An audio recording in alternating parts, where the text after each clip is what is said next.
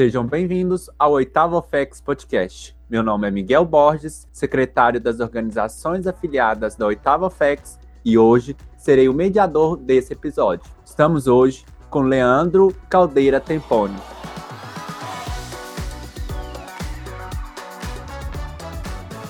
Tio Leandro, a gente sempre começa pedindo para o nosso convidado para se apresentar. Quem é Leandro Tempone? Olá, Miguel. Olá a todos da oitava Oficialaria Executiva. Pois é, o Leandro Tempone, um mineiro vindo do interiorzinho de Minas Gerais, da cidade de Santa Maria do Suaçuí, é, do centro-leste de Minas, já está em Belo Horizonte, veio à, busca de estudo, de melhores condições de vida, de trabalho, há mais de 20 anos atrás. E aqui teve a oportunidade, né, depois de formado em Direito, ter ingressado na maçonaria, fato que me fez conhecer também a Ordem de Molay, que obviamente é o, é o mote que nos faz estarmos reunidos hoje aqui nesse podcast. E aí eu queria perguntar para o senhor, né, como foi seu primeiro contato com a Ordem de Molay? Né, hoje a gente depara é, a todo momento com muitos tios que estão na, nas lideranças adultas e que eles já possuíam esse contato na Ordem de Molay porque eram iniciados na Ordem de Né? E o senhor, como que isso aconteceu? O que, que a ordem afetou na sua vida? Pois bem, Miguel, é, o meu contato na Ordem Molei se deu da seguinte forma. Eu fui proposto, antes de mais nada, tem que contar que eu fui proposto pelo meu tio de sangue, meu tio Cecílio, na loja maçônica, e por uma infelicidade do destino, durante o curso do processo, o meu tio Cecílio veio a falecer. Ele veio a falecer e não chegou nem a, a assistir a minha iniciação, não pude conviver com ele maçonicamente. Mas é, o processo teve sequência e os irmãos que me receberam na loja me receberam muito bem. E um belo dia, saindo é, da minha loja maçônica, tem um quadro de aviso do lado de fora do templo, eu vi um convite para uma sessão de iniciação é, do capítulo Belo Horizonte. E eu tenho por base é, na minha vida maçônica, nem que seja uma única vez, tudo que afeto à maçonaria, eu quero conhecer, eu quero saber, né, que eu pude experienciar aquilo, não simplesmente por ouvir dizer da boca de alguém. Então fui eu, isso era na terça-feira, no domingo fui na reunião do capítulo Horizonte, sessão magna de iniciação, se não me estiver enganado, e foi ali que eu gostei e me apaixonei por aquilo o nosso irmão Norton Araújo Batista, eu sabia que o Norton era presidente do Conselho Consultivo do Capítulo Horizonte na época, e o irmão Norton já viajava um, um certo, uma certa frequência é, em Minas Gerais, porque ele já fazia parte do grande conselho. E um belo dia eu disse ao Norton, ó oh, Norton, eu fui na Ordem Molei, conheci a Ordem Molei, gostei bastante, eu sei que de vez em quando vocês precisam de alguém para ajudar, não sei se eu sou capaz de cooperar, mas se um dia vocês precisarem, estou à disposição. Passado algum tempo, um belo dia, o Norton me liga, no jeito Norton de ser, bom, bom. E aquela promessa tá de pé? Foi qual? Foi de ajudar a gente no demolei. Foi, tá sim. Não perguntei o dia, não perguntei a hora, não perguntei o capítulo. A minha ideia era de somar. Foi aí que a Ordem Molay me abriu as portas. Eu fui é, admitido no quadro de construtores do capítulo Horizonte, fui membro do Conselho Consultivo, depois fui consultor do capítulo e fui presidente do Conselho Consultivo. E nesse capítulo Horizonte eu fiquei atuando no Conselho Consultivo por nove anos. E sabendo, né, como que foi esse, esse início do senhor adentrar na Ordem de Molay, como que foi esse processo do início da, das suas presenças na reunião, você teria entrado na Ordem de Molay se tivesse a oportunidade? Com toda certeza. Eu, eu vou te dizer que eu, eu não posso dizer que eu, eu, assim, tipo, me arrependo ou que eu tenho alguma tristeza de não poder ter ingressado na Ordem Molay. Obviamente que eu gostaria de ter sido um Demolay ativo. Mas é, o tempo o tempo é que dita o ritmo das coisas da gente. Então a gente não pode lamentar por aquilo que a gente não viveu. A gente tem que abraçar aquilo que nos dá a oportunidade, né? Com toda certeza. O meu pai veio ingressar na maçonaria é, num período em que não existia capítulo demolê na minha cidade, a gente não tinha contato. Eu vim para Belo Horizonte para estudar, obviamente, ainda em idade de conhecer a Ordem Molay, mas o fato de não, não ter muita proximidade com a maçonaria aqui, o meu pai ainda ser muito novo na maçonaria, também a gente não tinha esse, esse conhecimento, então eu não tive oportunidade de, ingressar enquanto Demolay ativo. mas é, tem pautado muito a minha vida maçônica por servir maçonicamente também, ajudando a Ordem Mulher. Eu creio que quando a gente inicia na maçonaria, a gente tem que é, enveredar por algum caminho que faça o, o, viver maçônico, o caminhar maçônico da gente ter sentido. Alguns irmãos se dedicam ao filosofismo, aos graus superiores, né? Alguns irmãos se dedicam ao grau mestrado, alguns irmãos se dedicam a órgãos de assessoria de apoio, é, como delegacias, órgãos judicantes, órgãos de assessoramento, e eu escolhi bastante guinar a minha vida maçônica, obviamente não é, descurando das minhas obrigações enquanto maçom, enquanto membro da minha potência maçônica, mas é, de servir também ajudando a Ordem Molei, é, ajudando a preparar é, a juventude maçônica, que também é um celeiro de renovação, por que não dizer, das fileiras da maçonaria. Eu queria que você falasse para nós, né, esse início desse primeiro contato até o contato, até o momento, trajetória do senhor na Ordem de Molay. Perfeito. Comecei em 2004, logo depois da minha iniciação. É, ainda como aprendiz maçom, já estava ajudando. Tive a oportunidade de cooperar no, no capítulo Horizonte por nove anos do Conselho Consultivo concomitantemente, obviamente, prestando auxílio aos demais capítulos na época. Também atuei como consultor do Priorado Guardiões do Santo Graal e da Corte avaliei novos confidentes. É, e o meu sonho era um dia ser presidente do Conselho Consultivo, era onde eu gostaria de chegar. Então, a gente vai se oferecendo, a gente vai se doando, a gente vai se afeiçoando, porque a verdade é essa, a gente vai se afeiçoando à Ordem de Molay, que há uma via de mão dupla é, gigantesca, a gente tanto oferece quanto recebe desses jogos, mas chega um momento que a gente, a gente se vê tão inserido no contexto da Ordem de Molay que muitas vezes é difícil também não dizer não para ela, em que pese temos em Minas Gerais um universo de, vamos dizer aí, mais ou menos 25 mil maçons ativos, nem todos estão dispostos a, oferecer um pouco do seu tempo, muitos por justiça não podem por questões familiares, profissionais, né, tem que ser justo também. Creio que pelo, pelos meus trabalhos eu fui convidado a ingressar no Grande Conselho, através do nosso irmão Rogério Laguna, e compus a chapa com eles, que foram eleitos em 2009, é, a, a, diretoria do Supremo Conselho na né, oportunidade como grande orador estadual adjunto.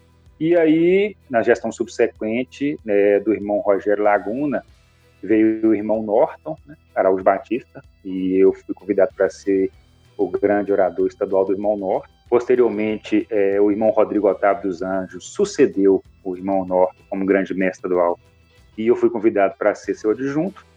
E eu sucedi o irmão Rodrigo Otávio dos Anjos, fui grande mestre do de Minas Gerais entre 2015 e 2017, é, e tive como adjunto o irmão Leandro Cassiano Neves de Uberlândia.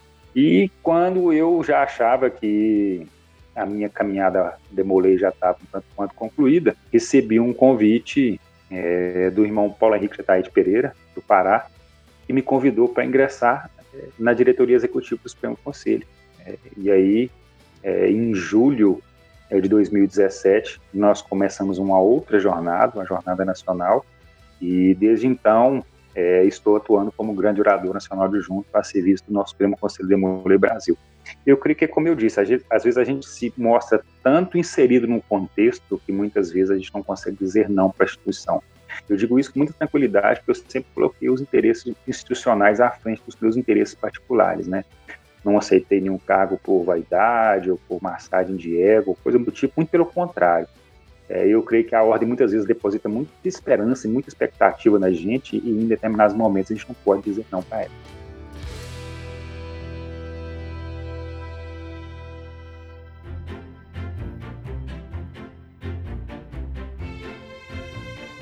Você já disse que não é natural de Belo Horizonte. Qual é a, sua, a cidade do senhor? Se o senhor é casado, possui filhos?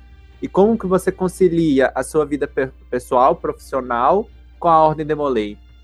Pois bem, eu sou, sou solteiro, não tenho filhos, venho de Santa Maria do Suaçuí, região leste de Minas, ali região de Governador Valadares, só para vocês se situarem um pouco. Vim para Belo Horizonte estudar.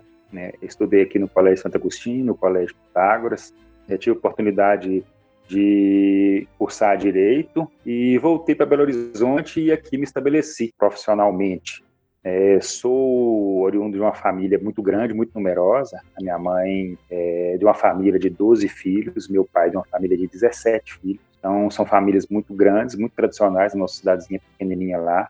E muitos deles estão já, assim como eu, fora da cidade, em busca de um futuro, em busca de um novo, de uma nova colocação mas é, sem perder o nosso vínculo, sem perder o nosso laço lá com a nossa pequena Santa Maria do Suaçuí. E eu vim para Belo Horizonte com esse intuito e aqui me estabeleci. E, obviamente, no início, a família fica um pouco dividida nesse sentimento de não ter a gente, muitas vezes, em algumas festividades, em algumas comemorações, em alguns eventos familiares, né? Mas chegou o um momento em que a minha família praticamente já acostumou com a minha não presença em Belo Horizonte. Hoje eu praticamente voltei né, ao convívio, vamos dizer assim, da familiar, obviamente agora prejudicado pela pandemia da Covid-19, coisa que nos, nos, impõe uma restrição, mas já consegui voltar mais a, ao convívio familiar porque as atividades do Supremo Conselho não me requerem tanto deslocamento, tanta ausência de Belo Horizonte como me demandavam é, as atividades do Grande Conselho de Minas Gerais. Eu cheguei a ficar dois, três meses sem ficar um final de semana em casa. A mala chegava, eu abria a mala, tirava a roupa suja, colocava a roupa limpa e ela ficava ali no quarto, no chão, só esperando a recarga de novas roupas. Mas é, no início a família achou aquilo um pouco diferente, às vezes até um pouco estranho, me cobrava muito. Mas um belo dia entenderam, entenderam que o propósito daquela dedicação era um bem maior. O serviço era algo que transcendia a, a, ausência familiar, porque eu queria levar, inclusive, um pouco do sentimento familiar, um pouco do que eu aprendi no seio da minha família, é, para dividir com aqueles jovens, com aqueles tios, com aqueles senhores demolês. E, sinceramente, não é fácil conciliar. Dizer que é fácil não é. A, a família às vezes entende, às vezes não entende, às vezes julga, às vezes vou dizer até que recrimina, mas no final entende ou aceita porque sabe que o propósito é, é muito nobre, mas é muito difícil conciliar. Só quem se priva do convívio da família sabe é, a falta que o convívio familiar faz. E aí, sabendo disso, o que, que a Ordem Demolei tem significado diante de toda essa trajetória? Pois bem, Miguel, eu creio que a Ordem Molei significa muito para mim. Como eu disse, eu fiz da minha caminhada maçônica é uma oportunidade de servir a Ordem de Molei, sem é, me desvincular das minhas atribuições, das minhas responsabilidades enquanto maçom. Não deixo de cumprir com as minhas responsabilidades com a minha loja maçônica, com a minha potência maçônica, muito pelo contrário, sou extremamente ativo, atuante e presente em todas as atividades. Mas a gente se desdobra, né? Quando a gente quer fazer algo a mais, e eu tenho me desdobrado muito ao longo de todos esses anos para fazer da Ordem Demolei também um sentido da minha vida. Eu, eu trouxe para mim, para minha vida, pauta minha vida pelos princípios da Ordem, é, e a minha vida reflete os sentimentos da Ordem Demolei. Eu posso dizer para você que não me arrependo disso. É, se eu pudesse voltar atrás, eu faria tudo de novo, de repente, né, muita coisa até melhor, que a gente vai aprendendo com o tempo, vai gente vai se burilando, a gente vai se aprimorando, mas se eu pudesse voltar atrás, eu serviria a Ordem Molei da mesma forma. Diante de todos os cargos que o senhor já ocupou dentro da Ordem de Molei, é, principalmente os administrativos, qual que foi um, o destaque para você? Qual que foi o mais marcante na sua vida como um maçom inserido na Ordem de Molei? Rapaz, é difícil dizer e mensurar mas exercer o cargo de grande mestre estadual de Minas Gerais, que era algo que não estava início no, no, meu contexto, né? Como eu te disse, eu, eu tinha um sonho de ser presidente do Conselho Consultivo. Mas vendo alguns irmãos, né, vendo a atuação de alguns irmãos, e eu vou citar aqui o nosso irmão Omar Rogério, que me inspirou muito, né, como grande mestre estadual, que é o nosso grande mestre das multidões, eu, tinha vontade de servir ao meu estado, porque eu sou, eu, eu, posso dizer que eu sou um pouco bairrista também, eu gosto de Minas Gerais, eu gosto de ser mineiro, eu gosto da mineiridade. Obviamente, não desfazendo de nenhuma outra unidade da federação, que eu me identifico demais com todas, demais da conta. Gosto de muita cultura, gosto muito é, dos regionalismos, né, algo que me encanta bastante, mas a mineiridade está tá presa na gente, né? Então eu tinha vontade de ser grande mestre estadual até para poder experimentar é, esse momento e foi um desafio muito grande para mim. gerir um estado dessa magnitude, é a segunda maior unidade da federação em números quantitativos da Ordem é algo que requer da gente uma experiência, uma dedicação e um, uma atuação muito, muito fortes. Mas eu posso dizer para você que eu creio que ser grande mestre da Ordem de Minas Gerais foi algo que marcou bastante a minha vida, principalmente pela acolhida, sempre muito fraterna, e eu sempre recebi em todos os lugares que eu fui. É, não estavam recebendo o grande mestre estadual, estavam recebendo o tio Leandro. Eu sei que isso foi de coração e pode ter certeza que havia reciprocidade nisso. Atualmente, você ocupa o cargo de grande orador nacional adjunto. E um passado próximo, o seu cargo era do Supremo Conselho, né? Quais vêm sendo as suas áreas de atuação, seus projetos em destaque? Como que tem sendo a sua experiência à frente dessa grande organização? Atuar pelo Supremo Conselho é algo que transcende assim é, atuação em nível de grande conselho, porque a gente acaba lidando com uma instituição gigantesca. Hoje nós temos mais de 105 mil inscritos no nosso Supremo Conselho Demolei Brasil, quantitativamente a maior organização Demolei do mundo, e obviamente é, o trabalho é diretamente proporcional. Até porque hoje no Supremo Conselho é óbvio que a gente conta com a ajuda de incansáveis colaboradores, sendo a nossa equipe administrativa lá na sede do Supremo Conselho em Brasília, é, os nossos membros dos, da, das comissões nacionais, mas nós hoje somos oito diretores é, adultos, dois líderes juvenis, né, é, eleitos mais o secretário do Gabinete Nacional, né, vamos frisar a importância também do secretário do Gabinete Nacional hoje, no nosso contexto do Conselho de Demolei Brasil, para poder, não digo gerir, porque a gente não gere sozinho, mas para coordenar a gestão da Ordem Demolei é, nesse Brasil continental. E a nossa atribuição enquanto grandes oradores nacionais, né, João Fortunato de Pernambuco e eu, é orientar o nosso Supremo Conselho, o nosso grande mestre nacional, nas questões jurídicas, nas questões vinculadas à legislação é, e interpretação é, da ordem é, da legislação da ordem demolei brasileira. Então esse é o nosso principal, nossa principal atribuição. E temos trabalho constantemente, seja por meio de pedidos de orientação via ticket, é, contatos de e-mail, de WhatsApp, demandas internas do próprio Supremo Conselho de Demolei Brasil, é, seja atuando para a produção de algum, de algum parecer, apreciação de algum estatuto de, de grande conselho, é, atuação junto à Comissão Nacional de Legislação quando o assunto é alteração da legislação do Supremo Conselho, que é algo que demanda muito trabalho, muito estudo e muita análise da gente, né? seja elas partidas do Supremo Conselho ou oriundas dos, dos demais legitimados. E posso dizer para você que a gente tem muito trabalho, mas graças ao Pai Celestial temos tido condição, meu né, irmão Fortunato e eu, de corresponder com a nossa dedicação. Como está sendo trabalhar e ainda conciliar tudo com a pandemia nos dias atuais? Miguel, a, a pandemia nos trouxe esse novo normal que já não é tão novo mais mas é, o homem, como é produto do meio, a gente tem que se adequar. De uma forma ou de outra, voluntário ou involuntariamente, a gente tem que se adequar. Para mim, foi um tanto quanto menos difícil, porque eu não era dos membros do Supremo Conselho aqueles que mais viajavam. A, a representatividade ela está muito mais afeta né, aos grandes mestres nacionais e aos mestres conselheiros nacionais e a gente, eventualmente, até por questão de alguma demanda, de alguma necessidade, presença, por exemplo, da grande oradoria em determinado evento de um grande conselho, seja para dar algum, algum auxílio em algum assunto jurídico, em assembleia, a gente pontualmente também estava presente.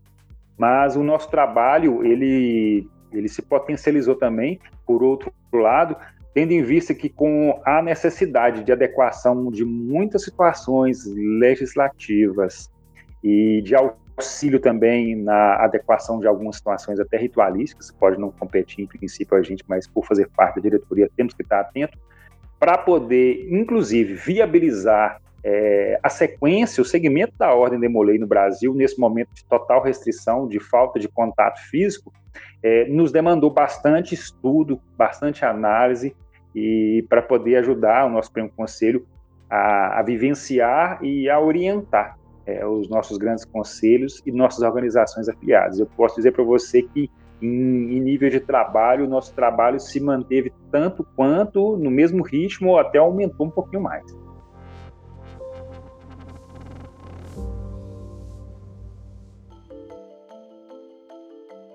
É, nós estamos gravando hoje no dia 12 de abril e recentemente veio a publicação do comunicado no dia 9 de abril de 2021 sobre a renúncia do irmão e do tio Edgley, né, que ao cargo de grande mestre nacional do Supremo Conselho de Molay Brasil. A gente queria saber um pouco sobre é, a sua visão em relação a esse acontecimento. Pois bem, Miguel, é, interpretando o próprio documento que o irmão Edgley subscreveu, é, ele entendeu que seria para ele, naquela oportunidade, importante, né, já que ele estava manejando a sua defesa num processo, num procedimento administrativo disciplinar, que ele se desvinculasse do cargo para que ele pudesse ter mais tranquilidade, ter mais isenção na, no exercício da sua defesa, né? Obviamente que foi um, um baque para a mulher brasileira, né? O pedido de renúncia da maior autoridade é, da nossa jurisdição, mas é algo que é, afeta apenas ao sentimento dele, né? É ele que sabe quais são os motivos, né, que levaram ele a fazer aquele pedido de renúncia, né? É algo muito subjetivo, é algo muito íntimo é, do nosso tio Edgley e a gente só pode dizer que a gente respeita a, a decisão dele.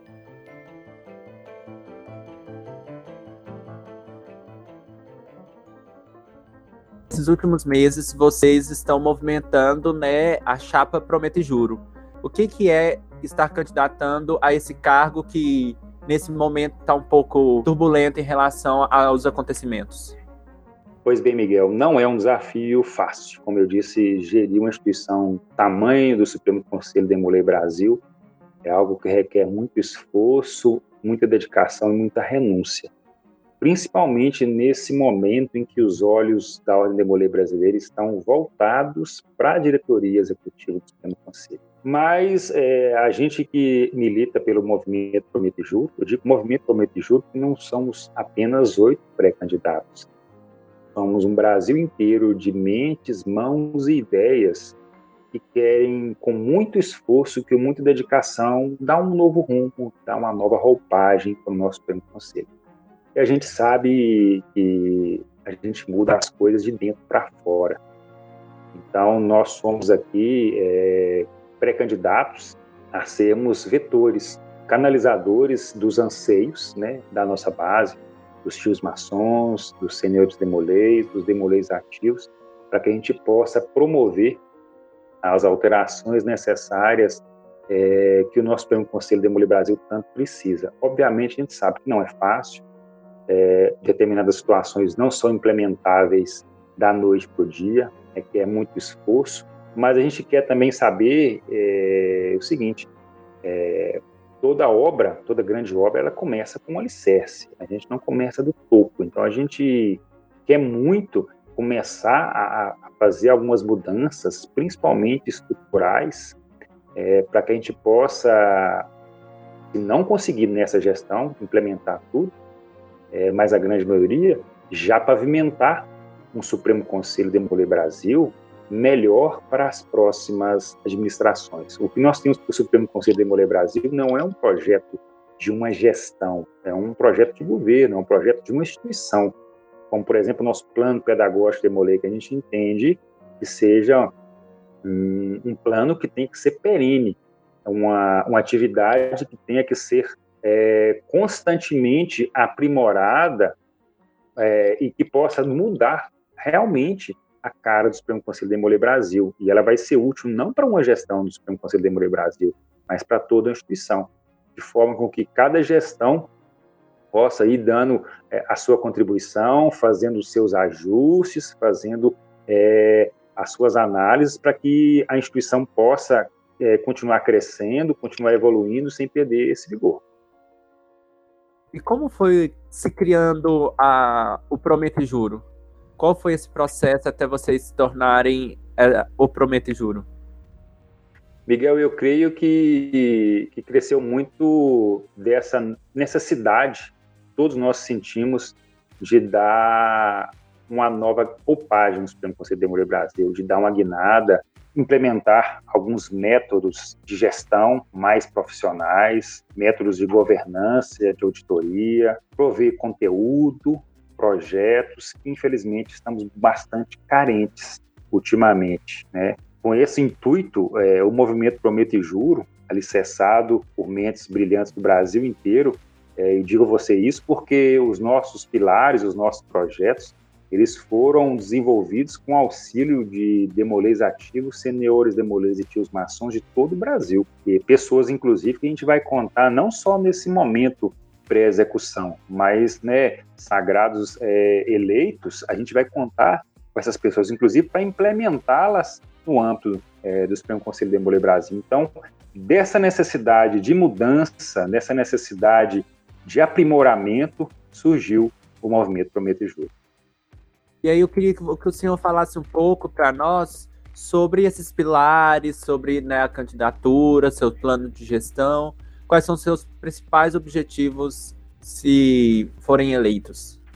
Pois bem, Miguel, nós somos hoje oito pré-candidatos, irmão Fortunato e eu, irmão Diego José, irmão Mota, irmão Rodrigo Lins, o Pedro, o Wilton Salles e o Felipe de Lelo, todos nós com experiências, com expertises tanto juvenis quanto adultas, temos aí dois arte mestres conselheiros é, nacionais, temos membros de antigas diretorias executivas dos dois supremos conselhos, né?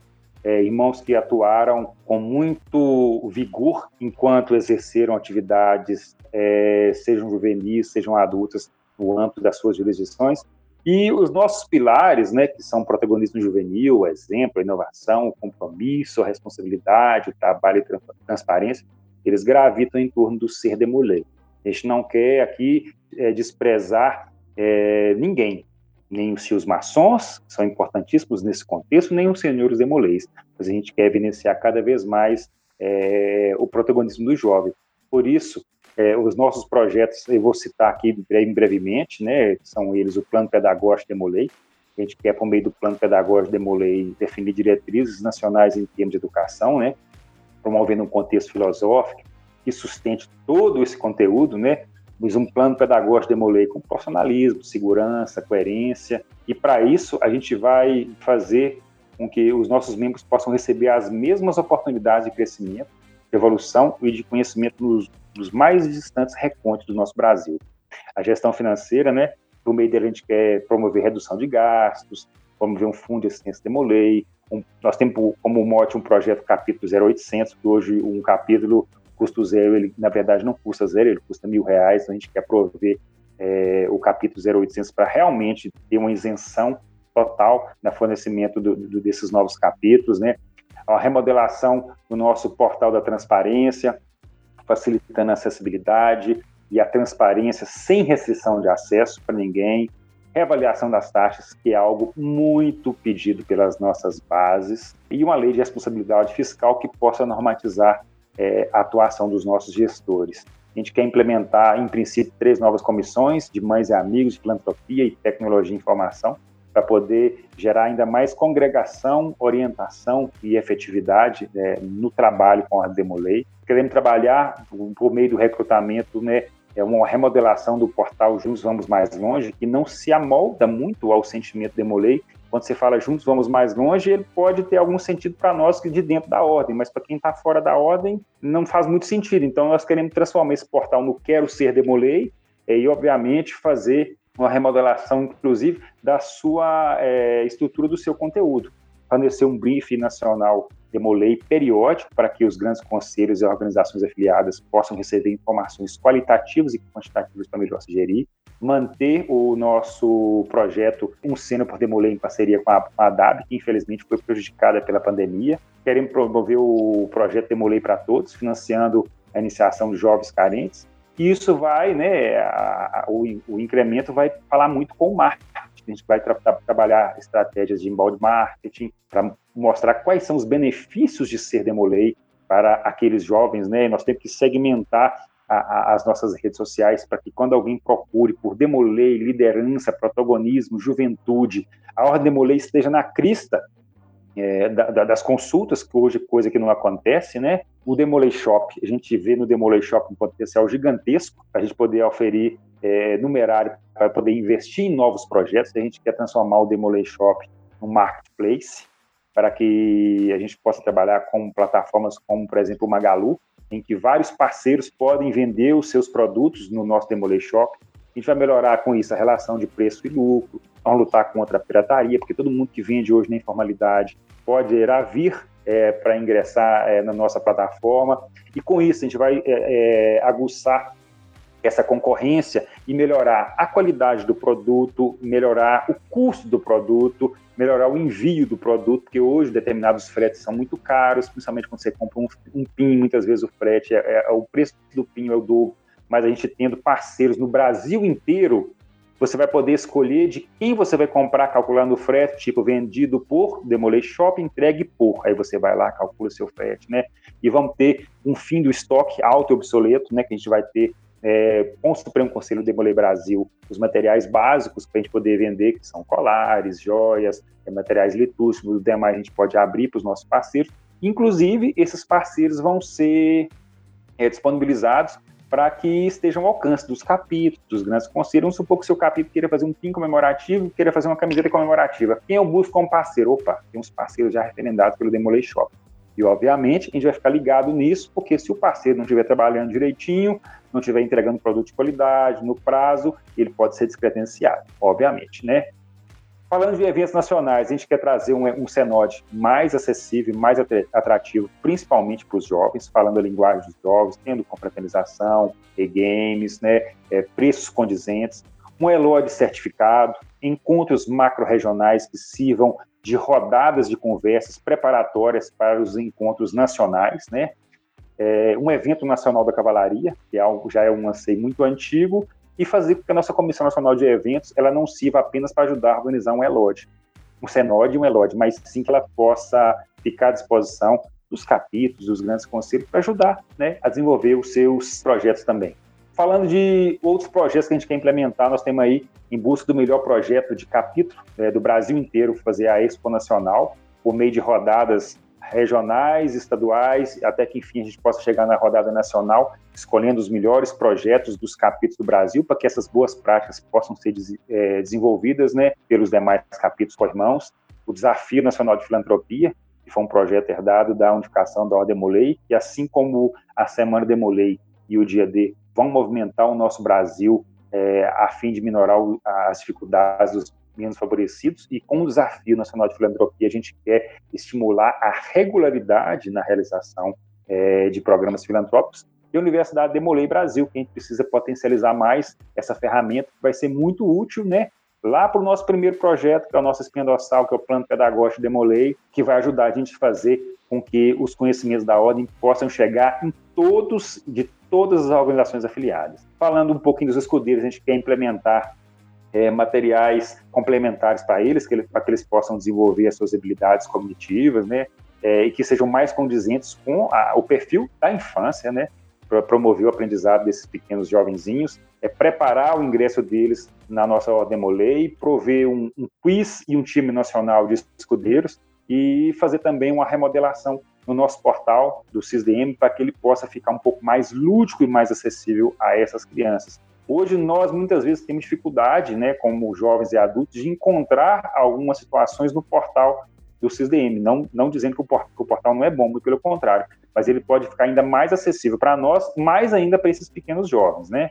E por fim, e não menos importante, falando um pouquinho de cavalaria, a gente tem em mente que a união dos programas que existiam dos dois antigos primos conselhos, tanto da Sublimisosa da Cavalaria quanto do Ilustre da Cavalaria, se somados, vão proporcionar uma cavalaria de muito mais qualidade. Né? A gente quer com isso também aprimorar o sistema de cerimônias e concessões, inclusive facultando aos grandes conselhos que, dependendo das suas demandas, possam permitir é, concessões de graus e ordens em níveis regionais e também locais nos priorados, né, deixando que cada grande conselho possa decidir isso, né, A gente quer trabalhar também com um programa, de apoio e orientação, mais materiais, para que depois de determinadas ordens e graus, os cavaleiros não fiquem é, soltos sem um, um, material de estudo complementar, para que possa realmente aprender os ensinamentos daquele grau, daquela ordem.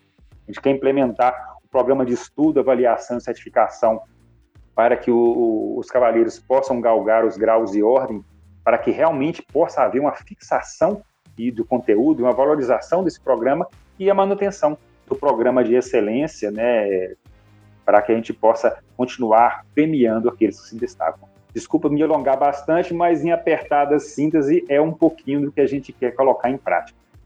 E aí eu queria aproveitar, né, depois de todo esse conhecimento da chapa do Senhor, sobre a carta que é o compromisso com a juventude.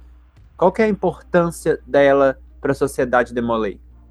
Miguel, eu diria que muito, e eu te digo isso com muita tranquilidade, pelo seguinte, é, como eu disse, eu repito, a Ordem de Molay, ela é para todos. Ela é para mim que sou tio maçom, ela é para o Seno de Molay, e ela é para o Demolay ativo. Mas é a Ordem de Molay é para todos, mas ela tem como foco o jovem. Ela tem como foco é, o Demolay ativo de 12 a 21 anos, ela tem como foco aquele escudeirinho de 7 a 11 anos e protagonizar é, para nós a juventude não é desmerecer nem desvincular o apoio da maçonaria, que é importantíssimo. A nossa instituição é paramaçônica, ela não existe nem subsiste sem o apoio e o fomento da maçonaria. Os tios maçons são importantíssimos. Prova disso sou eu aqui falando com você, é, que sou um tio maçom que não tem linhagem de Molay, mas eu posso dizer com tranquilidade que, apesar da importância de todos, é, sermos uma lente de aumento para a atividade dos jovens é muito importante. O Demoler é um lugar que quando você erra, você aprende, quando você acerta, você ensina. Então está na hora da gente fazer com que o Demolei seja o lugar, o laboratório para que esses jovens possam colocar as suas experiências em prática, possam colocar a, a sua inteligência a serviço da ordem e da comunidade. A gente precisa deixar um pouco esses jovens ousarem também, precisa deixar esses jovens amadurecerem, precisamos deixar esses jovens é, expandirem os seus conhecimentos, dependendo das atividades que a gente faz, a gente pode até coibir, limitar a atuação dos jovens. Obviamente, digo e repito, não estamos cerceando ou, ou, ou, desmerecendo quem quer que seja, muito pelo contrário, porque os tios maçons e senhores demolês, com as suas experiências, serão importantíssimas, inclusive, principalmente, para ajudar esses jovens é, nas suas evoluções nós vimos, né, nesse, no dia 11, o debate, né, do gabinete estadual aqui, né, das chapas ao gabinete juvenil, e a gente, né, vê, viu uma movimentação que talvez venha acontecer um debate das chapas nacionais. Isso realmente vai acontecer? Como que está sendo a construção disso? Miguel, é, até então, todos os convites que foram feitos a Promete Juro foram aceitos é, e dentro das nossas disponibilidades, todos serão aceitos. E nós entendemos que o debate é de suma importância para que os eleitores, é? hoje os nossos mestres conselheiros e presidentes do Conselho Consultivo, possam conhecer as nossas equipes, possam conhecer os nossos projetos e possam se balizar é, no exercício democrático do direito do voto. E a gente é, quer crer também e acredita muito e espera que a outra equipe também possa, é, da mesma forma, né, aderir a esses convites para que a gente possa levar a Ordem Molei brasileira esse debate sadio de ideias, esse debate sadio de propostas, debate sadio de projetos, obviamente nesse campo. Atualmente nós né, temos é, uma noção de que Minas, na Ordem de Molay, é, é bem forte, né? A Ordem de Moleque dentro de Minas Gerais. E a gente percebeu a movimentação gigantesca dos apoiadores mineiros à chapa Prometo Juro. Chega a ser até mesmo, julgo eu, um fenômeno isso. Né? Eu vejo muitas pessoas com boné, camisa e tudo mais. O que, que é isso para você? Ver que Minas Gerais está tão fortemente apoiando vocês? Miguel, eu, eu acho que eu só posso traduzir isso numa palavra, que é gratidão. Ou melhor, em duas, né? Que além da gratidão, ela induz em mim um sentimento de responsabilidade. Como eu disse no início, eu trago em mim essa mineridade, eu tenho certeza que onde eu for, eu vou levar também o nome de Minas Gerais. Então, quando eu me proponho como um pré-candidato, é, hoje atuando inclusive como membro do Supremo Conselho de Demolei Brasil, antes de tudo, eu sou um membro da Ordem Demolei Mineira. É, e os valores que eu aqui aprendi e a expertise que eu aqui adquiri, trabalhando no Conselho Consultivo de Capítulo, do Priorado, da Corte Evalier, trabalhando no nosso grande conselho, me capacitaram muito, me deram muita bagagem para que eu possa, com o aval da Ordem Molei Mineira, colocar o meu nome à disposição. Você pode ter certeza que a importância da Ordem Molei Mineira nesse projeto é gigantesca. É a minha base, é a minha casa, é o meu sustento. Caso o senhor, a chapa do senhor acabe ganhando, né, a gente vai estar tá passando por um processo de iniciar as atividades com o processo do o começo de uma nova normalidade, né? Vamos colocar entre aspas, no, no social e o fim da pandemia. E ao mesmo tempo a gente teria que estar conciliando esse começo de contatos depois da unificação.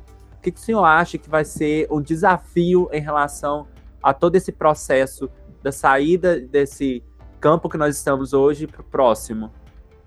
Miguel, eu creio que os desafios serão muito grandes. Né? A gente tem que ser, inclusive, otimista, e eu sou um otimista de acreditar que em breve a nossa população vai estar vacinada em um nível em que a gente vai conseguir começar a retomar as nossas atividades.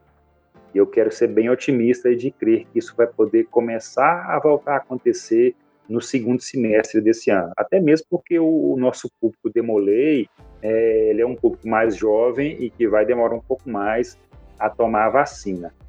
E, obviamente, nós vamos ter que nos dedicar com muito, muito afinco para poder fazer essa transição desse período pandêmico para o período presencial.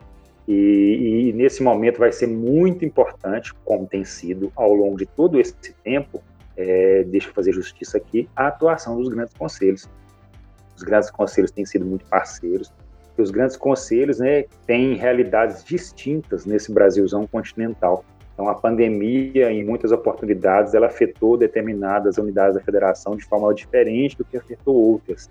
Então, os grandes conselhos, inclusive, eles têm autonomia né, administrativa para gerir é, essas situações de atividade, retorno, de, de, de proibição porque inseridos nos seus respectivos contextos, eles têm mais facilidade de identificar é, qual é o momento que a gente está vivendo, qual é o grau de restrição que deve ser imposto.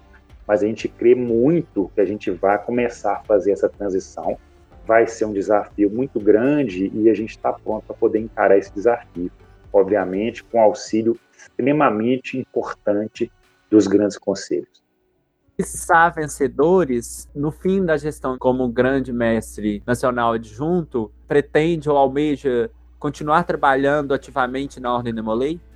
Miguel, eu creio que sim. Eu creio que uma vez que a gente ingressa numa instituição como a Ordem Molay, a gente não quer mais abandonar. E a Ordem Molay, como eu disse, ela já faz parte da minha vida, ela faz parte do meu ritmo, ela faz parte da minha construção ao longo de todos esses anos me dedicando tem feito da, da Ordem Molei a minha segunda casa. Né? De uma forma ou de outra, eu quero sim continuar me dedicando à Ordem Molei. É algo que eu não quero, eu não quero afastar da minha vida jamais.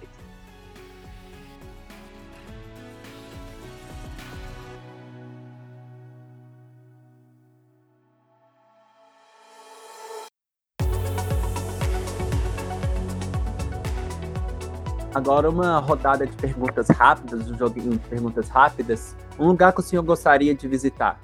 Eu vou dizer com muita tranquilidade. Gostaria de visitar Roraima, você acredita? Tenho muita vontade naquele estado. E prestigiar o nosso o maninho Elias. Então tenho muita vontade de ir a Roraima. Um lugar que nunca conheceu e que pretende conhecer? São Luís, no Maranhão. É um hobby. Colecionar pins da Ordem de Molei. Fala um pouquinho para nós sobre esse colecionar. Esse colecionar nasceu de um perfil que eu já tinha de colecionador. Eu colecionava tudo que existia mais de um. Garrafinhas, tampinhas, é, cards, cartões, moedas, selos. Um belo dia eu vi que se eu fosse colecionar tudo que existia mais de um no mundo, eu nunca ia ser um colecionador de nada. É, e aí, né, cada vez mais é, inserido no contexto da Ordem Molei, eu fui chamado a atenção pelos fins coisa que Demolei Ativo adora, mas eu posso dizer que eu adoro tanto quanto até mais. E aí comecei a, a, a virar né, o, o, meu olhar para os pins, né, e fui ganhando muitos pins, fui é, adquirindo alguns né, por compra na, na, na, na Demolei Shop, mas a grande maioria dos pins que eu tenho, mais de 99%, são, são, são ganhados. Alguns irmãos demolês que sabem que eu sou colecionador, volta e meia me presentei com pins. Eu tinha alguns irmãos que viajavam, às vezes, para o exterior e me traziam uma quantidade significativa de pins e eu fui gostando disso. E aí acabou que as outras coleções eu me desfiz delas, né? Me desfiz com respeito, eu dei, eu, eu dei elas para algumas pessoas que eu sabiam que iam continuar fazendo aquela coleção e a respeitar aquele contexto que eu tinha feito até aquele momento. Mas hoje eu sou um colecionador de pins é, da Ordem Molei, gosto bastante, né? Às vezes, quando eu vou para um evento, eu tento fazer alguma troca, mas é muito complicado. Nos eventos nacionais, então, que a gente tem que estar assessorando a diretoria executiva, é extremamente complicado. Entendeu? Eu vejo o pessoal chegando com a lapela cheia de pinha, gravata cheia de pinha, eu fico encabulado. Como é que esse povo consegue arrumar tanto pinho eu aqui agarrado, trabalhando, não consigo. Mas, na medida das minhas possibilidades, né, eu sigo com a coleção e estou aqui. E aí, para a gente prosseguir com o encerramento, a gente sempre pede para o nosso né, convidado para estar tá deixando uma mensagem para os nossos ouvintes. Qual seria a mensagem que o Leandro Tempone deixaria? Miguel, eu, eu creio que a minha mensagem se resume a duas palavras. A primeira é gratidão. Gratidão por vocês me terem aberto mais uma vez as portas da oitava oficialaria. Eu digo mais uma vez porque a oitava oficialaria foi muito importante na minha vida, enquanto líder adulto da Ordem enquanto grande mestre dual principalmente, por ser extremamente bem recebido todas as vezes que eu fui é, nos capítulos da jurisdição de vocês, e principalmente por ter sido extremamente abraçado quando realizamos o Congresso Estadual da Demolei em Baeté. Os irmãos, os Demolês e os senhores Demolês foram parceiros do Grande Conselho, foram meus parceiros de uma forma incalculável. E ver que tudo isso deu certo, ver que o trabalho deu certo, nós fizemos um excelente congresso é, estadual em Abaeté, é algo que me gratifica bastante. E a minha segunda mensagem é de esperança.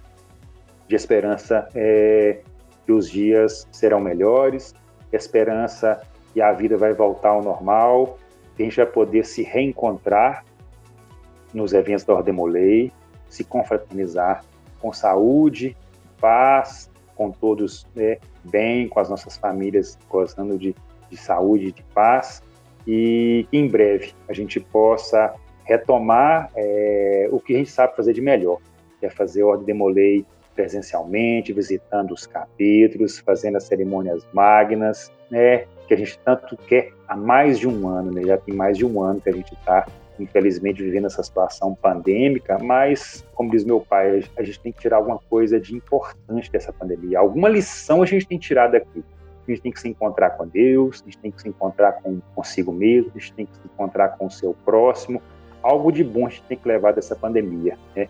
tem nos tirado, infelizmente, pessoas queridas do nosso convívio familiar, do nosso convívio de amizade, mas nós que aqui, com fé em Deus, permaneceremos, temos que ter uma conduta melhor, uma vida melhor, uma vida é, mais dedicada ao próximo, quando essas atividades puderem voltar ao normal. Finalizando, eu gostaria de estar agradecendo né, a presença do senhor no nosso podcast. É maravilhoso escutar todo esse conhecimento, toda essa bagagem que o senhor traz na Ordem de Molay e proporciona que outras pessoas possam ouvir, né? Às vezes a gente tem esses contatos somente em congresso, que a gente consegue conversar, né, com pessoas, né, que chegam a, a essa bagagem e como o senhor mesmo disse, chega no momento que é, é, difícil, porque vai estar trabalhando o tempo todo ali no congresso. E eu acho que o nosso podcast traz isso, né? Essa proximidade dessas pessoas àqueles que não conseguem estar indo em congressos e estar tomando esse conhecimento de toda essa bagagem sobre a Ordem de Molay. Então gostaria de estar agradecendo ao Senhor por estar presente aqui conosco. Muito obrigado, Miguel. A gratidão é recíproca e espero em breve poder né, retornar à oitava oficialaria executiva, é, retornar à Abaeté e poder de confraternizar com vocês, né, fazendo o que a gente sabe fazer e o que a gente gosta de fazer, né, que é fazer o Demolei de verdade. Esse foi o Oitavo FEX Podcast, o podcast da Oitava Oficialaria Executiva de Minas Gerais um espaço para a gente falar sobre a Ordem de Molay no Centro-Oeste Mineiro e assuntos relacionados às organizações paramaçônicas da região. Não se esqueçam dos três Cs: curte, comenta e compartilha. Fui!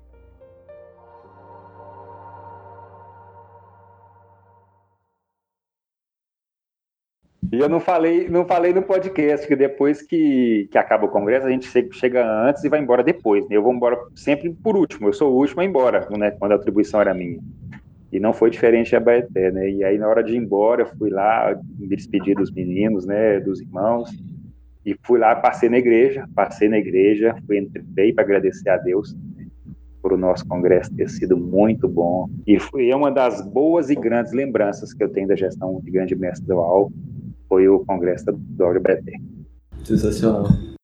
Acho que teve um cachorrinho chamado Frank, né? Tive, cara. Rapaz, passava Nossa, na rua, todo mundo parava para ver o cachorro, que era engraçadinho demais. Acontece, eu, eu, eu, eu, adquiri o Frank bem na época que eu fui grande mestre estadual. Ele começou a ficar meio, meio triste, começou a comer tudo que vinha à volta dele. Um belo dia eu cheguei de viagem, a Milson até estava comigo, Cheguei em casa, o Amils foi mexer com ele, ele nem graça não fez. Falei, esse cachorro tá doente, tá errado, esse cachorro não é assim, ele faz um furacão danado, nada, o cachorro fazer nada.